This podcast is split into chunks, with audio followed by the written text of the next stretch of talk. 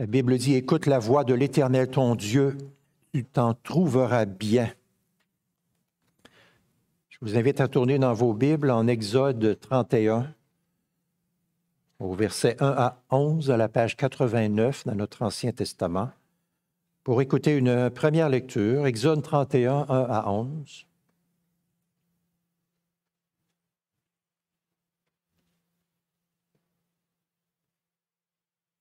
Avant d'écouter cette lecture, nous prions ensemble un moment. Bon Père, c'est ta bonne parole de vie que nous nous apprêtons à écouter, combien nous avons besoin que tu viennes nous illuminer, nous éclairer par l'Esprit Saint et euh, nous transformer, nous façonner pour que nous puissions être des enfants de Dieu plus obéissants, plus reconnaissants, plus motivés à tous les jours à vivre pour toi, ton honneur. Nous prions que l'écoute de ta parole maintenant nous fasse un grand bien, qu'elle nous rapproche de toi, qu'elle mette en nous de bonnes dispositions à te suivre, à t'aimer, à te connaître davantage, à te faire connaître aussi. Sois avec nous, Seigneur.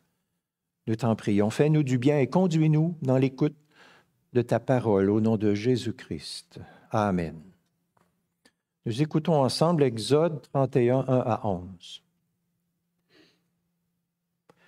L'Éternel parla à Moïse et dit, Vois, j'ai appelé par son nom Betsaléel, fils d'Ouri, fils de Our de la tribu de Juda. Je l'ai rempli de l'Esprit de Dieu, de sagesse, d'intelligence et de compétence pour toutes sortes d'ouvrages, pour concevoir des plans, pour travailler l'or, l'argent et le bronze, pour graver les pierres à enchâsser, pour tailler le bois et pour exécuter toutes sortes d'ouvrages. Je lui ai donné pour aide Oholiab, fils d'Aïsamak de la tribu de Dan. J'ai mis de la sagesse dans le cœur de tous les gens habiles pour qu'ils fassent tout ce que je t'ai ordonné. La tente de la rencontre, l'arche du témoignage, le propitiatoire qui sera dessus et tous les ustensiles de la tente, la table et ses ustensiles, le chandelier d'or pur et tous ses ustensiles, l'autel des parfums, l'autel des holocaustes et tous ses ustensiles, la queue avec sa base, les vêtements spéciaux, les vêtements sacrés pour le sacrificateur Aaron, les vêtements de ses fils pour le sacerdoce, l'huile d'onction et le parfum aromatique pour le sanctuaire. Ils exécuteront tout comme je l'ai ordonné. Et puis allons quelques pages plus loin pour notre deuxième lecture en Exode 36, les versets 1 à 7. Exode 36, 1 à 7.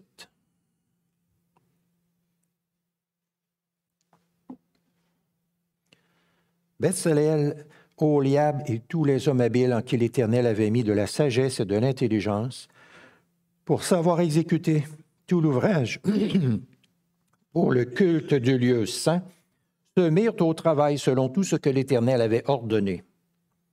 Moïse appela Bethsalel, Oliab, tous les hommes habiles dans le cœur desquels l'Éternel avait mis de l'intelligence, tous ceux dont le cœur était disposé à s'appliquer à l'ouvrage pour l'exécuter.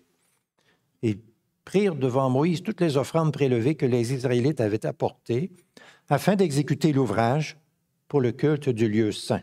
Chaque matin, on apportait encore à Moïse des offrandes volontaires.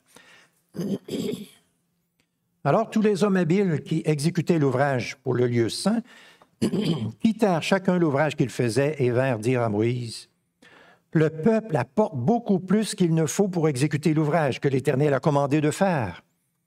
Moïse donna l'ordre de faire passer dans le camp une proclamation en ces termes, que personne, homme ou femme, ne travaille plus en vue de l'offrande prélevée pour le lieu saint. On empêcha ainsi le peuple d'en apporter. Les objets préparés suffisaient amplement pour tout l'ouvrage à faire. Amen.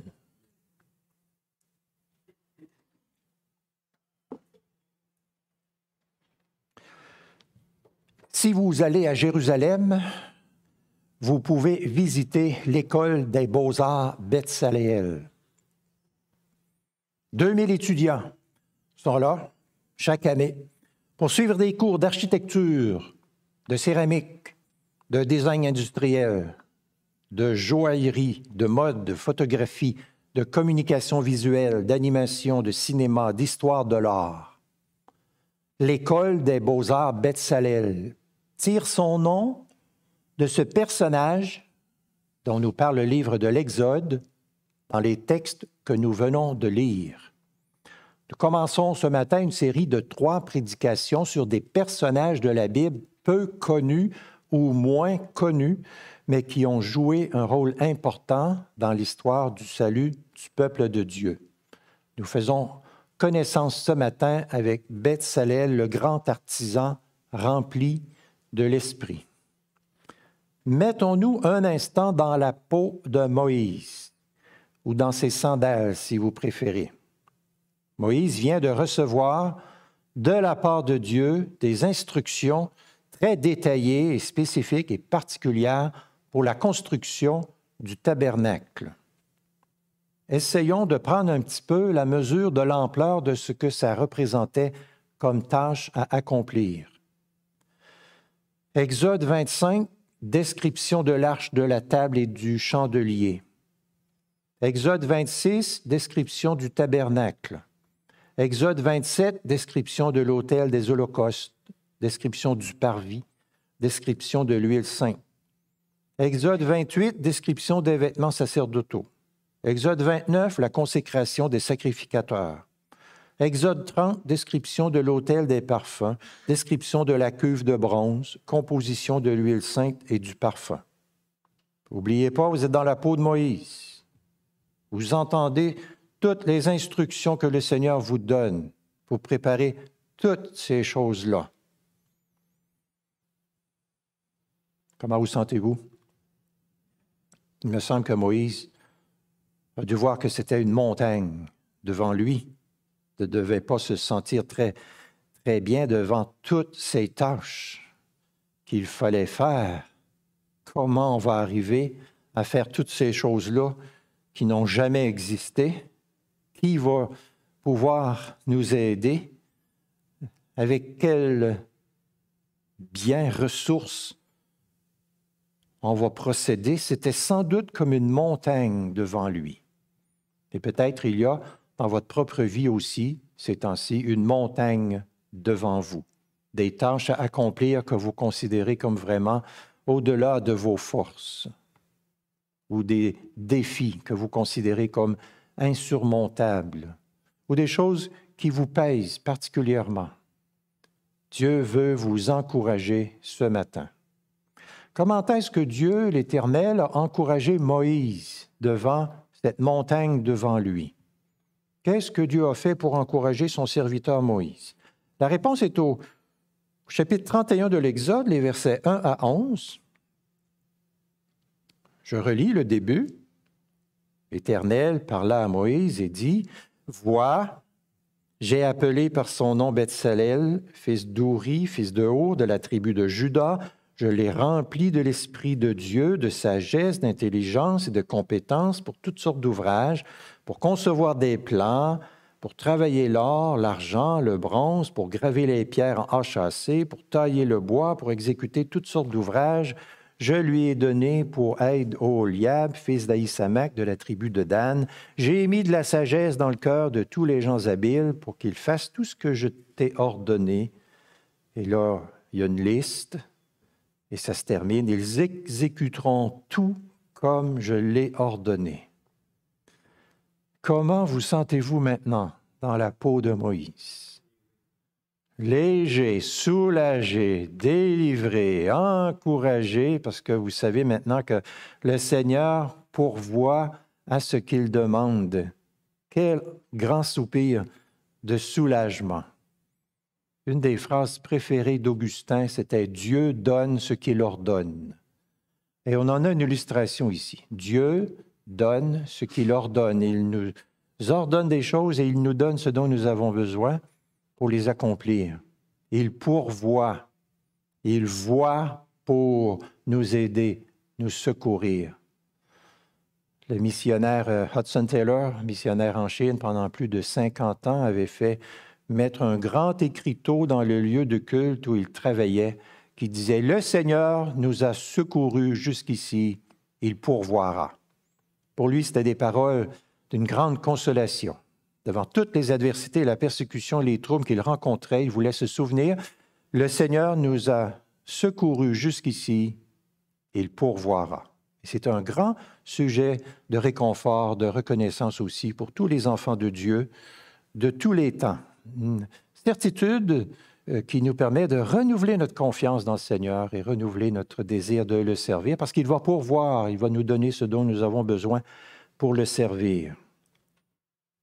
Quand vient le moment d'accomplir ces buts, qui pour nous, êtres humains, peut sembler impossible, Dieu envoie les secours, les instruments, il forme ces instruments pour que ces plans puissent s'accomplir et les obstacles disparaissent. Parce que rien n'est impossible à Dieu, comme dit la Bible à quelques reprises. Donc Dieu ne va pas échouer dans ses plans, mais il va donner tout ce qu'il faut à son peuple pour avancer. Et nous pouvons ce matin nous reposer dans cette certitude de la parole de Dieu. Dieu pourvoit et il ne pourvoit pas chichement, petitement, mais il pourvoit généreusement j'ai appelé par son nom, je l'ai rempli de l'Esprit de Dieu, de sagesse, d'intelligence, de compétence pour toutes sortes d'ouvrages. Je lui ai donné pour aide, ô liable. J'ai mis de la sagesse dans le cœur de tous les gens habiles pour qu'ils fassent ce que je t'ai ordonné. Et ils exécuteront tout comme je l'ai ordonné. Que Dieu est bon, que Dieu est immensément bon de pourvoir de cette manière.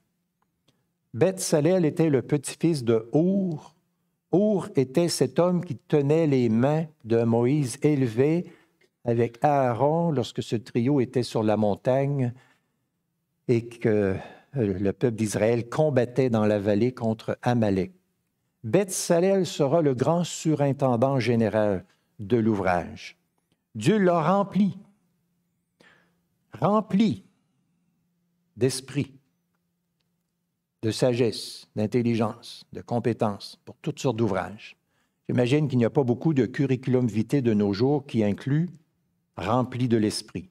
Mais c'était le cas pour cet homme. Il allait être rempli de l'esprit. C'est pourquoi j'ai parlé au début du grand artisan rempli de l'esprit de Dieu. Il va avoir avec lui de l'aide. Ô Oliab, qui est-il? Il est écrit en Exode 38, 23. Oliab était un sculpteur, inventeur, brodeur sur les étoffes violettes, pourpres et cramoisies sur le fin lin. Il était aussi un excellent ouvrier sur bois, très habile aussi dans la confection des étoffes. Exode 35 nous dit que ces deux hommes-là ont reçu de Dieu le don d'enseigner. Donc ces deux hommes vont faire partie d'une super équipe de personnes qui vont, par toutes sortes de techniques de sagesse, créer ce que Dieu leur a demandé de faire. On pourrait dire Bethsalel et Oliab incorporés. Ils vont devoir fabriquer et préparer des choses qui n'ont jamais été faites dans le passé et ils vont accomplir tout ce que Dieu leur a demandé de faire dans une période de neuf mois. Quel salon des artisans ça devait être. Exode 31, 4 nous dit que Bethsalel sera compétent pour concevoir des plans le mot grec dans la traduction grecque de l'Ancien Testament est architectonsai, d'où vient notre mot architecte. Il va concevoir des plans. J'ai mis de la sagesse dans le cœur de tous les gens habiles pour qu'ils fassent tout ce que je t'ai ordonné. Ils exécuteront tout comme je l'ai ordonné. Jacques écrit dans son épître, Tout don excellent et tout cadeau parfait viennent d'en haut, du Père des Lumières. Quand nous regardons cette euh, histoire, nous ne pouvons pas faire autrement que de penser à la merveilleuse bonté de Dieu d'avoir pourvu pour nous à un sauveur. Nous étions, nous, misérables, sans espérance, perdus dans nos fautes, écrasés sous notre culpabilité. Et voici que dans sa grande bonté, l'Éternel Dieu a envoyé son Fils unique bien-aimé, il a pourvu à un sauveur pour nous. Ça nous remplit d'une grande joie d'une grande reconnaissance éternelle et ça nous pousse à vouloir servir notre Dieu du mieux que nous le pouvons. Ces textes inspirés de Dieu qu'on lit peu nous suggèrent quelques leçons très importantes et j'aimerais en souligner quatre ce matin, quatre leçons qui découlent de ces textes qui nous parlent de Bethsalel. Premièrement, nous devons reconnaître que nos habiletés, nos dons, nos talents, nos capacités viennent toutes de Dieu et elles doivent être dédiées à sa gloire. Les cadeaux que Dieu nous fait de nous donner des capacités, des dons, des talents, des habiletés doivent servir à la gloire de Dieu. Ce n'est pas toujours ce que nous faisons, nous ne le faisons pas toujours parfaitement, mais c'est ce que requiert l'humilité chrétienne, reconnaître que ça vient de Dieu, vouloir le servir avec nos talents pour qu'il soit honoré. Dans le monde, pas dans l'Église, mais dans le monde, lorsqu'une personne très connue meurt, la grande majorité du temps, sur tous les tons et toutes les tribunes, on fait l'éloge de cette personne qui était très connue. On l'élève, on l'exalte, elle était super intelligente, elle était unique, elle s'était faite elle-même, elle n'avait pas eu de maître et tout le dictionnaire des mots élogieux peut y passer. On se prosterne jusqu'à terre devant cette personne-là, on se plie devant l'homme avec un grand H majuscule. Ça, c'est dans le monde. Mais il ne doit pas en être ainsi dans l'Église, dans la famille du peuple de Dieu. Dans le monde, pas un seul mot n'est dit sur Dieu, qui est à l'origine des capacités, des dons, des talents, des habiletés. Zéro, pas un mot n'est dit. Mais il doit en être autrement dans l'Église. Nous devons reconnaître que nos habiletés, nos dons, nos talents, notre capacité, tout ça vient de Dieu, sont des cadeaux de Dieu et ça doit servir à glorifier Dieu. Nous ne nous sommes pas faits nous-mêmes. Le psaume 100, le verset 3 dit, C'est l'Éternel Dieu qui nous a fait. En combattant spécifiquement contre l'orgueil, l'apôtre Paul écrit en 1 Corinthiens 4, 7, C'est l'Éternel Dieu qui nous a fait. Qui est-ce qui te distingue? Qu'as-tu que tu n'aies reçu? Et si tu l'as reçu, pourquoi te glorifies-tu comme si tu ne l'avais pas reçu? Quelle question, coup de poing, électrochoc. Qu'as-tu que tu n'aies reçu? Et si tu l'as reçu, pourquoi te glorifies-tu comme si tu ne l'avais pas reçu?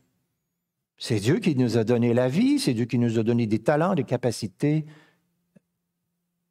À lui, la gloire. C'est écrit en Job 38, 36. Qui a mis la sagesse dans le secret du cœur ou qui a donné l'intelligence à l'esprit? L'Éternel sagesse et l'intelligence viennent de l'éternel Dieu qui qualifie des personnes pour qu'ils puissent vivre en accomplissant la volonté que Dieu a déterminée depuis longtemps pour eux. Dans un sens, c'est Dieu le grand artisan suprême par excellence. Ésaïe 28, 26 dit, Son Dieu lui a enseigné la marche à suivre et lui a donné ses instructions. Donc, par conséquent, Dieu doit avoir la louange, toujours. 1 Corinthiens 10, 31 est bien connu par le peuple de Dieu. Soit donc que vous mangiez, soit donc que vous buviez, quoi que vous fassiez, faites tout pour la gloire de Dieu. On ne doit jamais essayer de voler la vedette à Dieu, ce qui se fait continuellement dans le monde, mais pas nous, pas les chrétiens, pas l'Église. Si nous volons la vedette à Dieu, Dieu pourrait nous dire, comme il le dit à son peuple en Malachie 1, Où est l'honneur qui m'est dû? Où est l'honneur qui m'est dû? Tout doit être amené à la gloire de Dieu. Dans l'histoire du peuple d'Israël, il y a eu souvent des gens qui ne sont, pas, sont pas allés dans ce sens-là, mais qui ont agi euh, en ayant des talents qu'ils ont mis au service des ennemis de Dieu. La Bible parle de nombreuses personnes qui étaient des hommes de rien, à l'habileté perfide, c'est-à-dire nuisible, qui ont des discours de rien du tout, qui ne sont d'aucune aide. Le prophète Jérémie en parle, par exemple, en Jérémie 10, il parle des artisans, des artistes. Il parle des artisans qui combattent Dieu. Ils coupent l'arbre dans la forêt, la main de l'ouvrier le travail avec la hache, on l'embellit avec de l'argent et de l'or, on le fixe avec des clous au marteau pour qu'il ne vacille pas. Ces dieux, ils ne parlent pas. On les porte. Oui, oui, on les porte parce qu'ils ne peuvent faire un pas. Ils ne sauraient faire aucun mal, de même qu'ils sont incapables de faire aucun bien. Ils sont stupides et insensés, les adorateurs d'idoles. Tous sont une œuvre d'artiste. Tout orfèvre est honteux de sa statue, car ces idoles ne sont que fausseté. Elles ne sont que vanité, une œuvre ridicule. Elles disparaîtront quand viendra leur châtiment. Alors, vous voyez, il y a des gens qui avaient des habiletés, des capacités, des talents et qui les mettaient dans des, des œuvres qui contredisaient la volonté de Dieu. Donc, premièrement, nous devons reconnaître que nos habiletés, nos dons, nos talents, notre capacité vient de Dieu. Tout ça vient de Dieu et nous voulons le dédier à sa gloire. Deuxièmement, tout ce que nous faisons, nous devons le faire de tout notre cœur en nous appliquant. J'aime beaucoup, on a lu en Exode 36 au verset 2, Moïse appela Bethsaléel, Oliab et tous les hommes habiles dans le cœur desquels l'Éternel avait mis de l'intelligence, tous ceux dont le cœur était disposé à s'appliquer à l'ouvrage pour l'exécuter. Ceux dont le cœur était disposé à s'appliquer. S'appliquer à l'ouvrage. L'apôtre Paul dit quelque chose de très semblable dans son épître aux Colossiens au chapitre 3, versets 23 et 24. Tout ce que vous faites, faites-le de toute votre âme, comme pour le Seigneur, et non pour des hommes, sachant que vous recevrez du Seigneur l'héritage en récompense. Servez Christ, le Seigneur. Tout ce que vous faites, faites-le pour le Seigneur. Appliquez-vous. Le Seigneur nous utilise comme des instruments. Il veut que les instruments que nous sommes s'appliquent à accomplir sa volonté. Tout ce qui mérite d'être fait mérite d'être bien fait. Imaginez si tout le monde, tout le monde sur la terre s'appliquait à très bien faire tout ce qu'elle doit faire. Imaginez quel monde différent ce serait. Si chacun donnait le meilleur de lui-même, sans exception, tout le temps, ce serait un monde très différent. La Bible contient de nombreux versets contre notre inclination naturelle à la paresse. C'est bien, c'est bon parce que ça nous garde actifs et fervents pour le Seigneur, zélés à son service. Dieu nous apprend qu'il ne nous a pas créés pour paresser, mais pour servir, pour faire du bien dans ce monde. Donc il faut rejeter l'idée que le travail est un mal nécessaire, une regrettable nécessité. Il faut rejeter la pensée que la vie, elle est ailleurs, elle est dans les fins de semaine et les vacances. À part de ça, ben, c'est pas la vie. Non, non, non, non. La vie, la vraie vie, c'est servir Dieu. C'est ça la vraie vie. Nous y trouvons un bonheur sans pareil. Rappelons-nous comment le Seigneur Jésus lui-même s'est appliqué à œuvrer pour notre salut. Il n'a rien négligé, n'a jamais été paresseux. Il s'est donné à tout point de vue pour s'assurer qu'il n'y a pas un seul des élus qui se perde. Voilà ce qu'il a fait. Il n'a jamais été négligent, mais il a mis tout son cœur dans l'ouvrage qui était nécessaire, l'ouvrage colossal qui était nécessaire pour nous sauver. Voilà ce qu'il a fait. Voilà ce qui aujourd'hui, ici même, donne à notre âme beaucoup de paix, beaucoup de repos, et met aussi en nous un désir de s'appliquer, de nous appliquer nous-mêmes dans tout ce que Dieu nous appelle à faire. Troisièmement, c'est avec la plus grande intégrité que nous devons servir Dieu. L'intégrité, c'est l'honnêteté la plus absolue. Ça aurait pu être facile pour Betsaléel, Oliab et les autres de profiter de la situation qui était devant eux parce que les offrandes étaient plus généreuses que les besoins.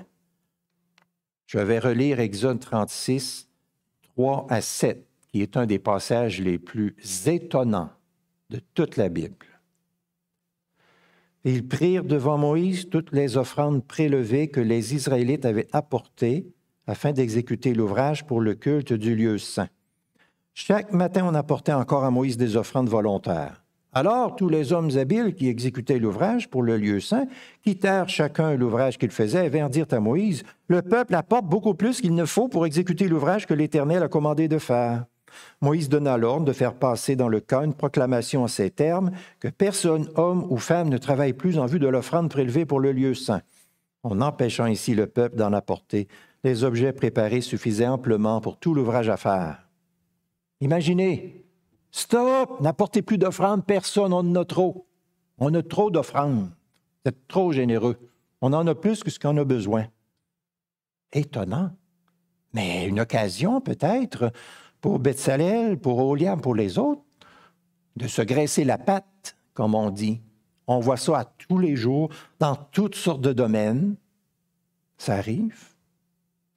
L'argent donné et pris pour euh, d'autres choses qui n'auraient pas dû se faire, c'est la corruption partout.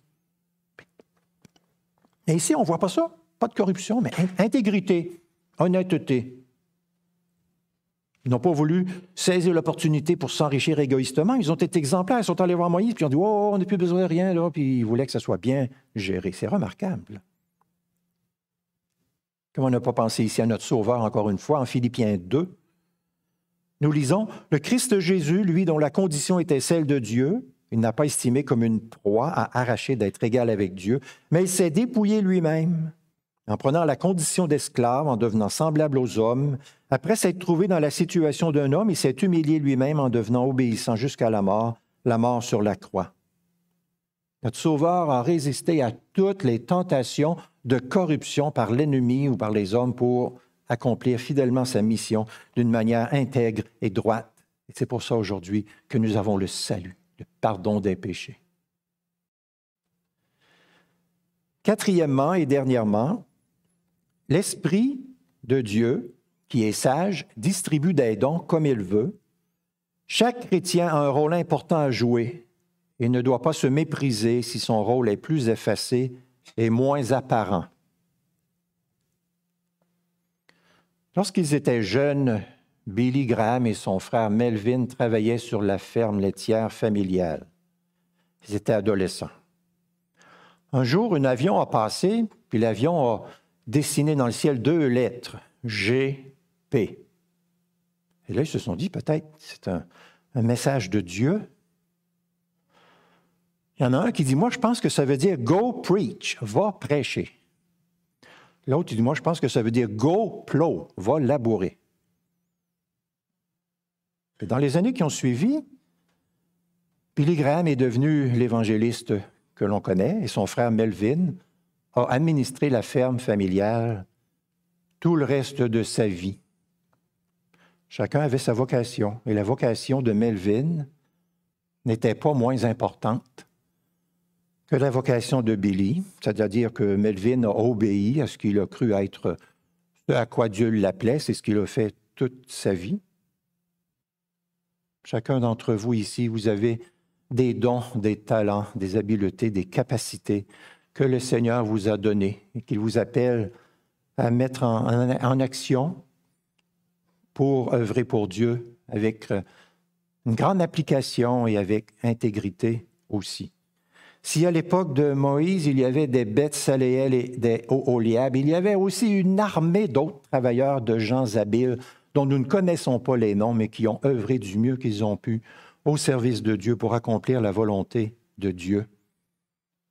Ceci est très beau, très important. Nous recevons de la même source céleste que Beth Saléel et Oholiab, nous recevons de l'Esprit Saint des dons, des capacités que le Dieu nous appelle à mettre à son service. Nous n'avons pas, nous, un tabernacle terrestre à construire présentement, évidemment, mais Dieu dit ceci à chacun de ses bien-aimés dans le Nouveau Testament. En Jésus, vous êtes édifiés ensemble pour être une habitation de Dieu en esprit. Vous-même, comme des pierres vivantes, édifiez-vous pour former une maison spirituelle.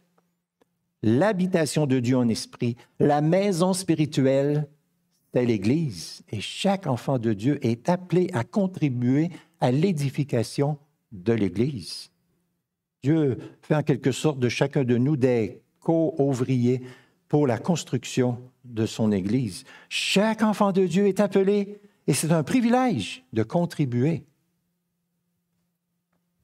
côte à côte, les uns avec les autres, dans l'amour. Nous sommes des alliés et non pas des rivaux, et nous travaillons à la construction de l'Église. Dans le Nouveau Testament, on voit la même chose. L'apôtre Paul a été appelé par Dieu à être ministre de l'Évangile auprès des païens. Mais en même temps, Dieu a appelé une armée d'autres fidèles de toutes sortes dans l'Église primitive. Des milliers qui se donnaient avec joie, avec bonheur, en retour du salut qu'ils avaient reçu, pour travailler à la construction de l'Église. La grâce salvatrice de Dieu et son amour pardonnant les motivaient plus que n'importe quoi d'autre à œuvrer au service de Dieu. Je me résume. Nous avons vu ce matin que ces textes au sujet de Beth Saléel et son collègue Oholiab nous permettent de tirer quatre leçons importantes. La première, les dons, les talents, les capacités, les habiletés que Dieu nous donne. C'est des dons, des cadeaux de Dieu et ils doivent être dédiés à la gloire de Dieu. Deuxièmement, tout ce que nous avons à faire pour Dieu, nous devons le faire de tout notre cœur, en nous appliquant. Troisièmement, c'est avec la plus grande intégrité que nous sommes appelés à servir Dieu. Quatrièmement, eh bien, c'est l'Esprit de Dieu qui donne les dons à qui il veut. Et il n'y a personne qui doit se dire, ben, j'ai pas les mêmes dons que les autres, donc je ne vaux rien. Non, non, chaque personne est importante dans la construction de l'Église. Je termine avec cette parole apostolique. Ainsi, bien-aimés, soyez fermes, inébranlables, progressez toujours dans l'œuvre du Seigneur, sachant que votre travail n'est pas vain dans le Seigneur. Amen.